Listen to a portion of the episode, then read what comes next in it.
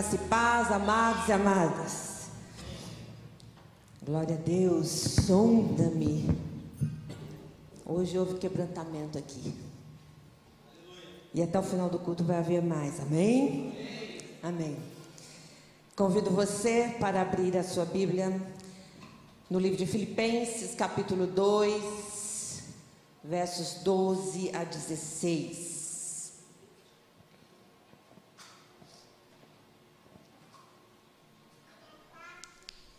Assim diz a palavra do Senhor.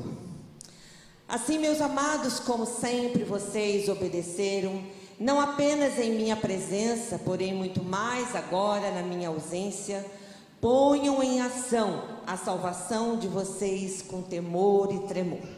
Pois é Deus quem efetua em vocês tanto querer quanto realizar, de acordo com a boa vontade dele. Façam tudo sem queixas nem discussões, para que venham a tornar-se puros e irrepreensíveis, filhos de Deus inculpáveis, no meio de uma geração corrompida e depravada, na qual vocês brilham como estrelas no universo, retendo firmemente a palavra da vida. Assim, no dia de Cristo, eu me orgulharei de não ter corrido nem me esforçado inutilmente. Amém? Oremos, amados. Pai querido, entregamos aqui ao Senhor esta, esta porção da palavra. Que o Senhor possa falar aos nossos corações. Que o Senhor possa usar usar-me para trazer a tua palavra, Senhor, conforme a tua vontade, Senhor. Que o Senhor possa tocar cada coração aqui. Te agradecemos também pelas pessoas que estiveram ofertando, Senhor, nesta igreja, aquelas também que estão ofertando nos seus lares e dizimando, Senhor, que o Senhor possa abençoar, Senhor, e que o Senhor possa também nos ensinar e administrar esse dinheiro, Senhor, para a honra e glória do Teu nome, Senhor. Nós te agradecemos por tudo no nome santo de Jesus. Amém e amém. É, quem tem a Bíblia atualizada, a RA, vão perceber que a versão está um pouquinho diferente, né? Principalmente no capítulo 12, ponham em ação a salvação de vocês com temor e tremor. E na RA diz assim: desenvolvei a vossa salvação com temor e tremor. Meus amados, esse texto me faz pensar que na área profissional sempre somos desafiados a dar o nosso melhor. E as pessoas esperam o nosso melhor. Isso é normal. Na área espiritual também não é diferente. A igreja tem expectativas. As pessoas, os membros têm expectativas. Deus tem expectativas também a nosso respeito. E as Escrituras nos desafiam a responder positivamente ao chamado de Deus para a nossa santificação. E cada ano que se inicia é uma oportunidade que temos para pensarmos no chamado que o Senhor deixou para nós e em como temos colocado em ação a nossa salvação. Como temos obedecido a Deus? Como estamos levando a nossa vida como filhos de Deus? Vocês já pararam para pensar? É o momento para analisarmos se estamos conseguindo ser luz no mundo em trevas, cheio de gente desonestas, obstinadas. Se estamos entregando a palavra a Deus, será que estamos? É para refletirmos. Essa palavra que é a mensagem de vida a todos os que dela necessitam. Para obterem a salvação, precisamos entregá-la. Cada início de ano é um bom momento para renovarmos esse compromisso com Deus.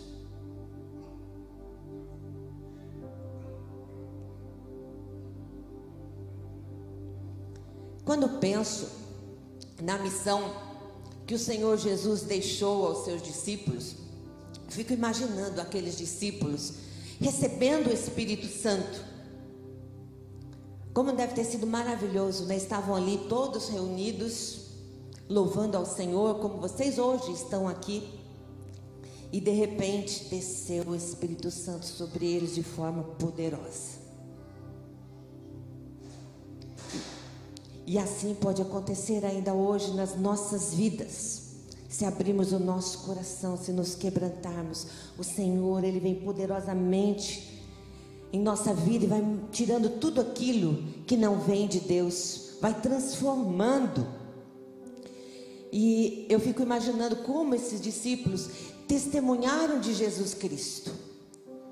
A partir daquele momento eles tiveram coragem, receberam o poder do Espírito Santo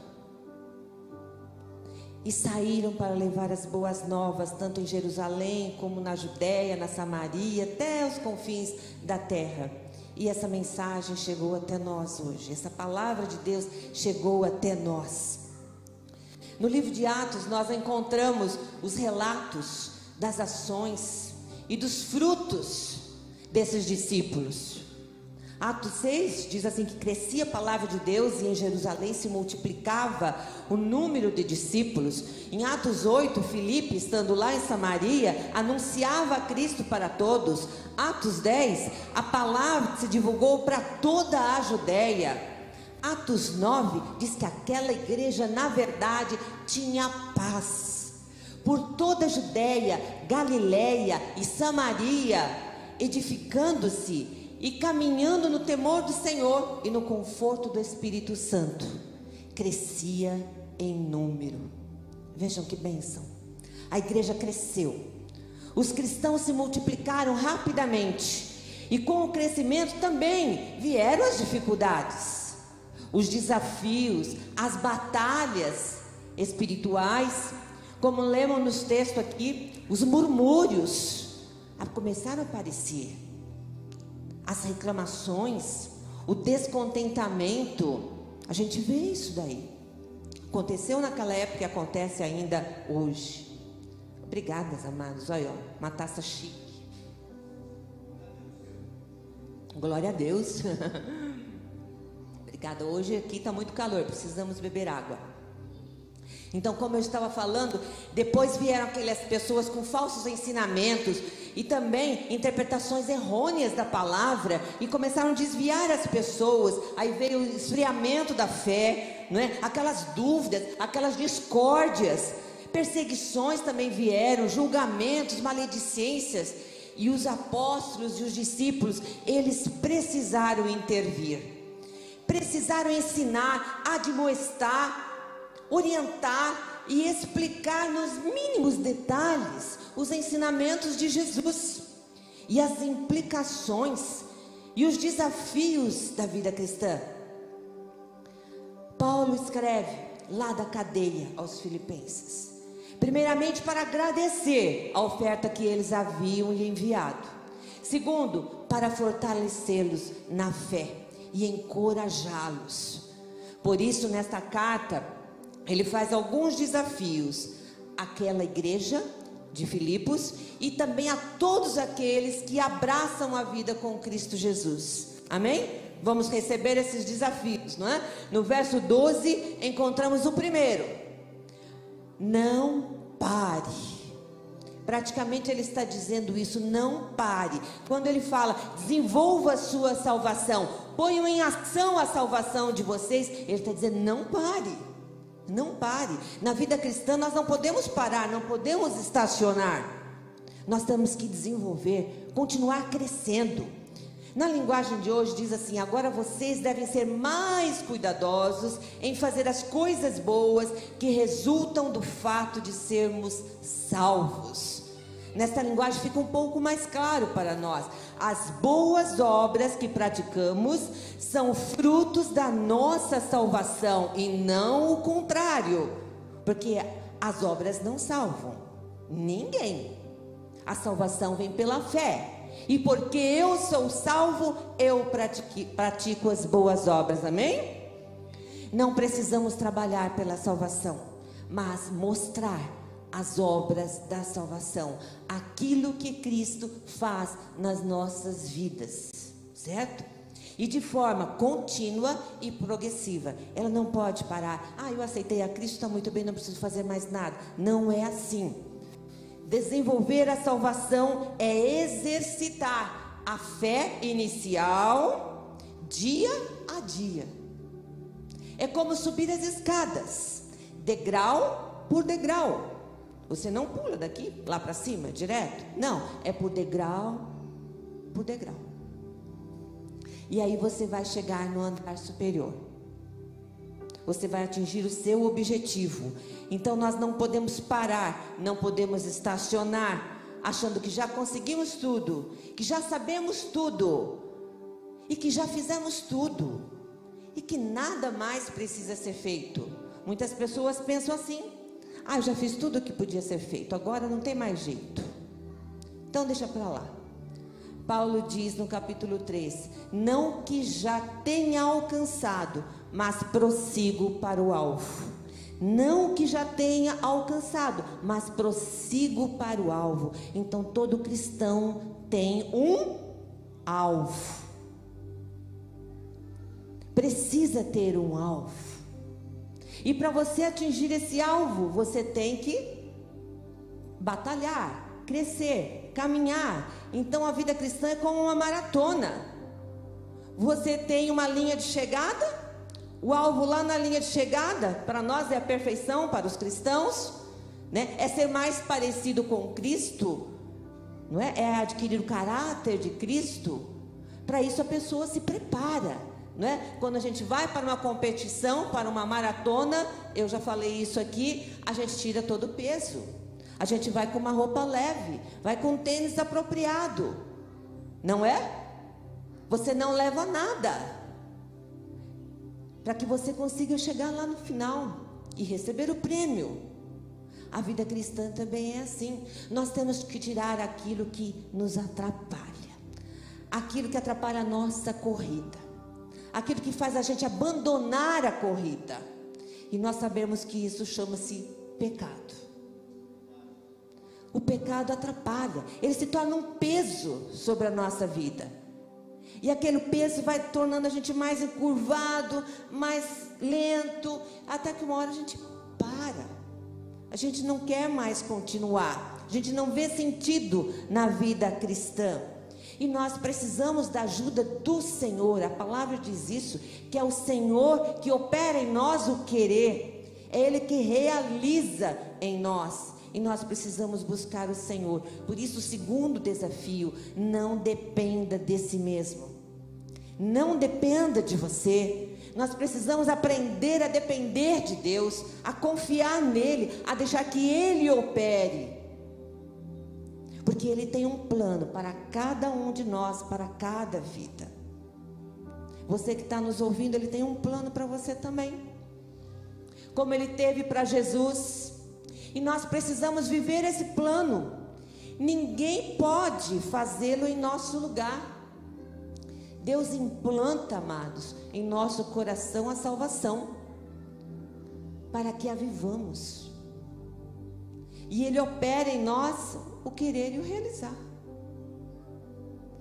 Tudo Deus opera segundo a sua vontade, diz a palavra. E é maravilhoso a gente saber que quem faz todas as coisas é o Senhor. E assim está escrito em João capítulo 15: Eu sou a videira, vós os ramos. Quem permanece em mim e eu nele dá muito fruto, porque sem mim nada podeis fazer. Jesus já disse isso. Em Isaías capítulo 64 também diz assim: Porque desde a antiguidade não se ouviu, nem com ouvidos se percebeu, nem com os olhos se viu Deus além de ti, que trabalha para aquele que nele espera. Maravilhoso, né? Deus trabalha para aquele que nele confia, que nele espera. E o salmista também, no Salmo 127, diz assim: Inútil vos será levantar de madrugada, repousar tarde, comer o pão que penosamente granjeastes. Aos seus amados ele o dá enquanto dormem. Que maravilha! É a graça de Deus operando, amados é o Espírito Santo trabalhando. A a nossa força nada faz. É só Deus que pode agir em nós e através de nós. Nós também levamos a palavra, mas nós não conseguimos convencer as pessoas. Quem convence é o Espírito Santo.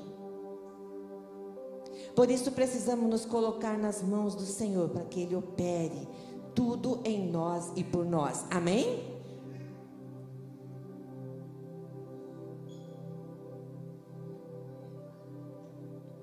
Terceiro desafio é o que mais acho que nós fazemos, gente. Quando as coisas dão errada, o que a gente reclama, não é verdade? Tem gente que está rindo aí, né? Mas é isso mesmo. A gente reclama. E a palavra de Deus diz para a gente não murmurar. Queixas, reclamações não ficam bem para os filhos de Deus. Praticamente é isso que ele está falando. Por isso, nenhum deles entrou na terra prometida do povo de Israel. Vocês já imaginaram isso? Eles reclamaram tanto lá no caminho do deserto, que uma hora não tinha carne, e a hora que estavam cheios de carne, ah, porque não aguentamos mais comer carne, e assim por diante e eles não entraram na terra prometida. A linguagem do cristão, gente, tem que ser o louvor. O louvor, a gratidão. Não importa o que passamos, não importa o que temos. Nós devemos estar sempre dando graças, nós devemos estar sempre louvando ao Senhor por tudo que Ele nos dá. Em Romanos capítulo 8, 28 diz assim: Sabemos que todas as coisas cooperam para o bem daqueles que amam a Deus daqueles que são chamados segundo o seu propósito, porque o Senhor tem um propósito, amados. E por isso nós temos que em tudo dar graças, porque esta é a vontade de Deus. E Paulo disse isso aos Tessalonicenses. O salmista cantava: Bendirei ao Senhor em todo tempo, o seu louvor estará sempre em meus lábios que possamos também pensar nisso, neste ano que se inicia, que a gente pare um pouquinho de reclamar, que a gente comece a glorificar, que a gente comece a dar graças ao Senhor, não é? E as coisas vão mudar. Quando a gente começa a sorrir, né? Quando a gente começa a cantar, dizem que quem canta os males espanta e realmente, né? Porque vem a alegria. A tristeza vai embora. Quantos ensinamentos, quantos desafios, amados, nós temos. Sabemos que não é fácil mas se nós nos esforçarmos e fizermos um firme propósito com o Senhor, certamente Ele nos ajudará. O quarto desafio para nós, esse é muito importante. Nós até cantamos aqui. Não apague a sua luz. Não apague a sua luz, amados. O cristão não é um Zé Ninguém, não. O cristão, ele é importante, ele é um luzeiro, ele é um farol. A sua luz deve ser potente para mostrar o caminho, guiar os marinheiros. O farol que não alumia para nada serve. Não é verdade? Porque o que acontece, ele provoca desastre quando ele não está aceso. Não é verdade? E que desastre! E todo mundo sabe disso e se desespera quando vê um farol apagado. Sabe que os marinheiros lá vão ficar todos perdidos no mar. Teve uma ilustração que eu contei uma vez aqui, eu não me lembro todinha como é que é, mas agora me passou aqui na memória. E era uma história também de uma família que morava perto de um farol e eles cuidavam do farol e eles eram pescadores e o pai saiu para pescar junto com o filho mas de repente aconteceram tantas coisas e escureceu, de repente veio tempestade, não é? E de repente também a luz do farol apagou. Aquela mãe, aquela esposa ficou desesperada. Ela saiu correndo para pegar ali o primeiro lampião que tinha, acender ali com a luz mais forte que podia, correu, subiu todas as escadas lá e começou a balançar aquilo lá. E orava ao Senhor que eles vejam que eles vejam a luz. Que eles vejam a luz. De repente, chegam os dois em casa, são e salvos. E o menino, mãe, olha só, estava tudo escuro, mas de repente nós vimos uma luz balançando. Ela falou: Era eu.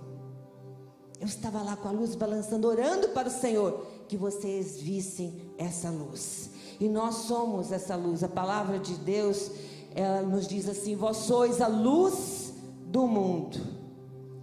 Não se pode esconder a cidade edificada sobre o monte. Nem se acende uma candeia para colocá-la debaixo do alqueire. Nem se acende, mas no velador, e alumia todos os que se encontram na casa. Assim brilhe também a vossa luz diante dos homens, para que vejam as boas obras, as vossas boas obras, e glorifiquem a vosso Pai que estás nos céus. Eu acho que eles esqueceram de ligar ali aquela luzinha que eu pedi. Agora saíram correndo para ligar a luzinha. Mas eu faço questão que eles liguem as luzinhas. Vocês estão enxergando essas luzinhas? Quantas luzinhas aqui circulando? Imaginem todos nós, neste mundo escuro, nessas trevas, sendo luz para que todos enxerguem o caminho, para que todos enxerguem Jesus, para que todos cheguem a Jesus, conheçam a verdade, sejam salvos também. Que vocês possam ser isso, um luzeiro nesse mundo em trevas, amém? Pode apagar, meu querido, obrigada. Por fim, o último desafio, amados. Não perca a esperança sem esperança, nada acontece. Você não pode perder a esperança. No verso 16 está dizendo assim: retendo firmemente a palavra da vida, assim no dia de Cristo. Essa expressão, no dia de Cristo, Paulo está se referindo aqui à volta do Senhor. Quando ele fala para nós lá no dia de Cristo, ele diz: Olha, no dia em que Jesus voltar. Essa é a nossa esperança. Nós devemos ser este luzeiro até Jesus voltar, até Ele nos levar para morar na eternidade.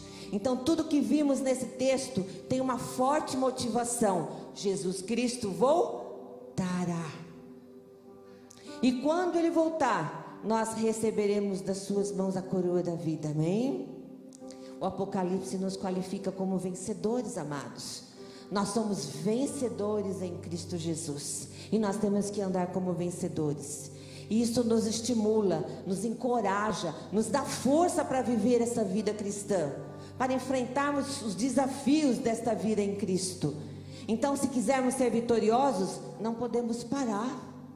Não podemos parar, nem depender das nossas forças, nem tampouco murmurar. Não podemos falar, está difícil, somos poucos, ah, nós estamos cansados. Nós podemos estar cansados, sim, todos estão cansados. Eu também estou cansada, mas o Senhor nos renova a força. As nossas forças são renovadas. Ele nos faz voar como águia. Ele nos sustenta, ele nos fortalece. Ele é quem abre o caminho, tirando todos os empecilhos para a gente poder continuar essa caminhada. E pasme, Ele caminha conosco. Ele caminha. Nós não estamos só. Vocês creem nisso? Nós não estamos só. Ele está indo conosco. Portanto, não percamos a esperança. Nossa esperança está em Jesus. Continuemos crescendo, progredindo, aperfeiçoando, avançando nessa vida cristã com confiança, com alegria, com fé, com temor e tremor. Amém, amados? Eu chamo o grupo aqui de louvor da frente.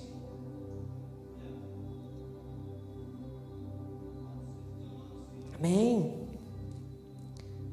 A qualquer momento nós encontraremos com Jesus, o Rei Jesus e receberemos o prêmio, a coroa da vida. Então feche seus olhos, meu amado. Hoje o Senhor está nos convidando a renovar o nosso compromisso com Ele, desenvolvendo a nossa salvação, sendo luz neste mundo em trevas. Você aceita esse convite do Senhor? Neste ano, você gostaria de desenvolver a sua salvação? Você gostaria de crescer dia a dia, rumo à perfeição? Você gostaria de entrar nessa maratona cristã para ser um vencedor? Chegar lá no final e receber o prêmio? Você que recebeu a salvação, ou não tem certeza dela, saiba que para desenvolver a salvação você primeiro precisa recebê-la. Então, se você deseja receber o Senhor Jesus na sua vida, receber a salvação, nós vamos orar daqui a pouquinho. Antes, nós vamos entoar novamente este louvor. E eu gostaria que enquanto a gente canta esse louvor, você reflita um pouquinho. Eu já sou salvo, eu já tenho a salvação. Eu gostaria de ter essa salvação. E se você já tem a salvação, reflita assim: será que eu estou desenvolvendo a salvação como deveria? Será que eu tenho crescido na fé? Será que eu tenho adquirido a maturidade espiritual? Como que eu estou andando?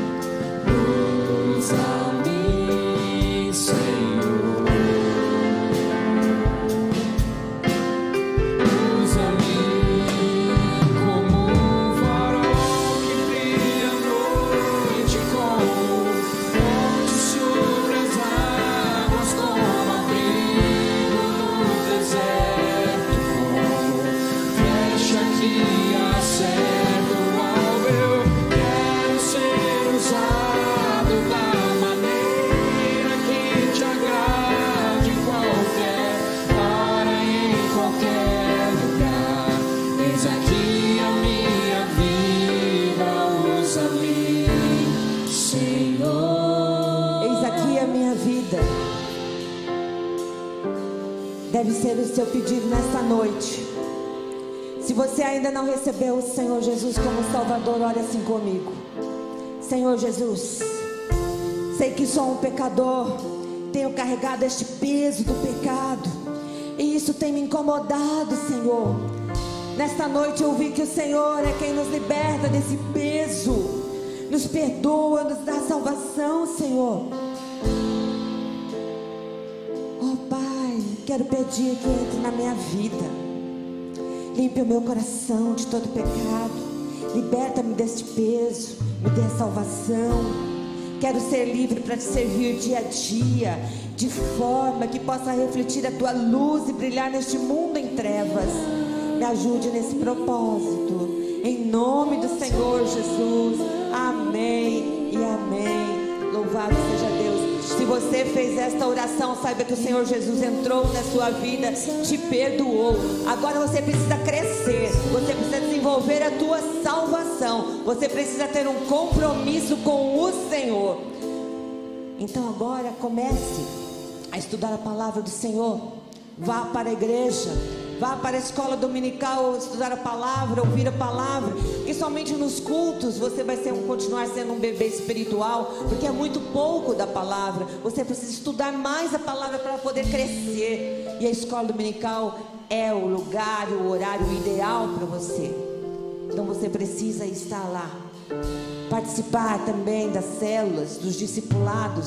Assim você vai crescer. Os discípulos andavam com Jesus praticamente quase o dia todo. Eles foram encaminhados para a sua missão e eles foram sozinhos para aquela missão.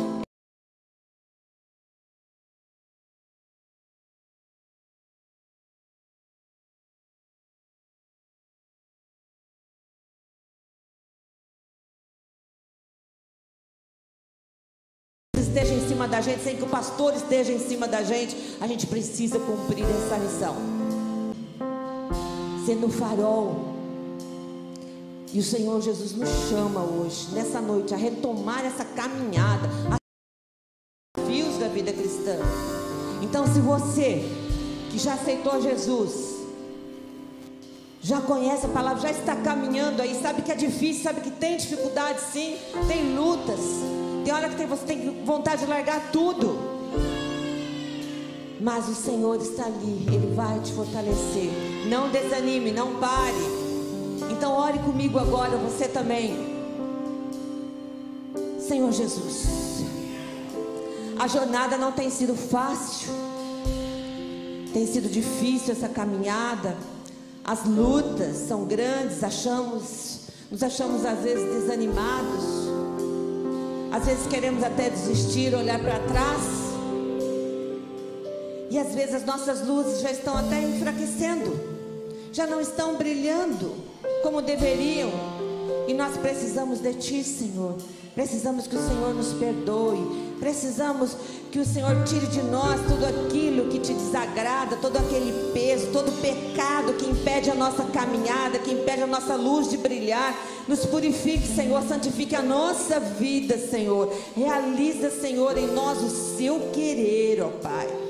Nos ajude a preservar a palavra, nos ajude a obedecê-la, para que possamos desenvolver a nossa salvação conforme a tua vontade, avançando dia a dia, até chegar àquela perfeição lá naquele encontro com o Senhor, ó Pai. Nós queremos chegar lá, que o Teu Espírito Santo nos capacite e nos inspire a fim de trabalhar com alegria, a fim de darmos muitos frutos para a honra e glória do Senhor, porque sem o Senhor nada podemos fazer, ó Pai.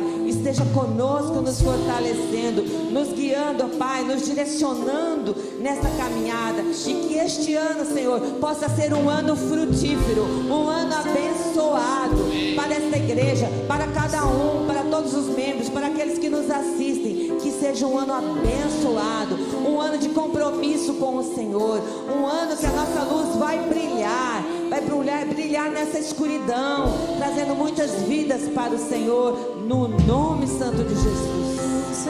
Amém.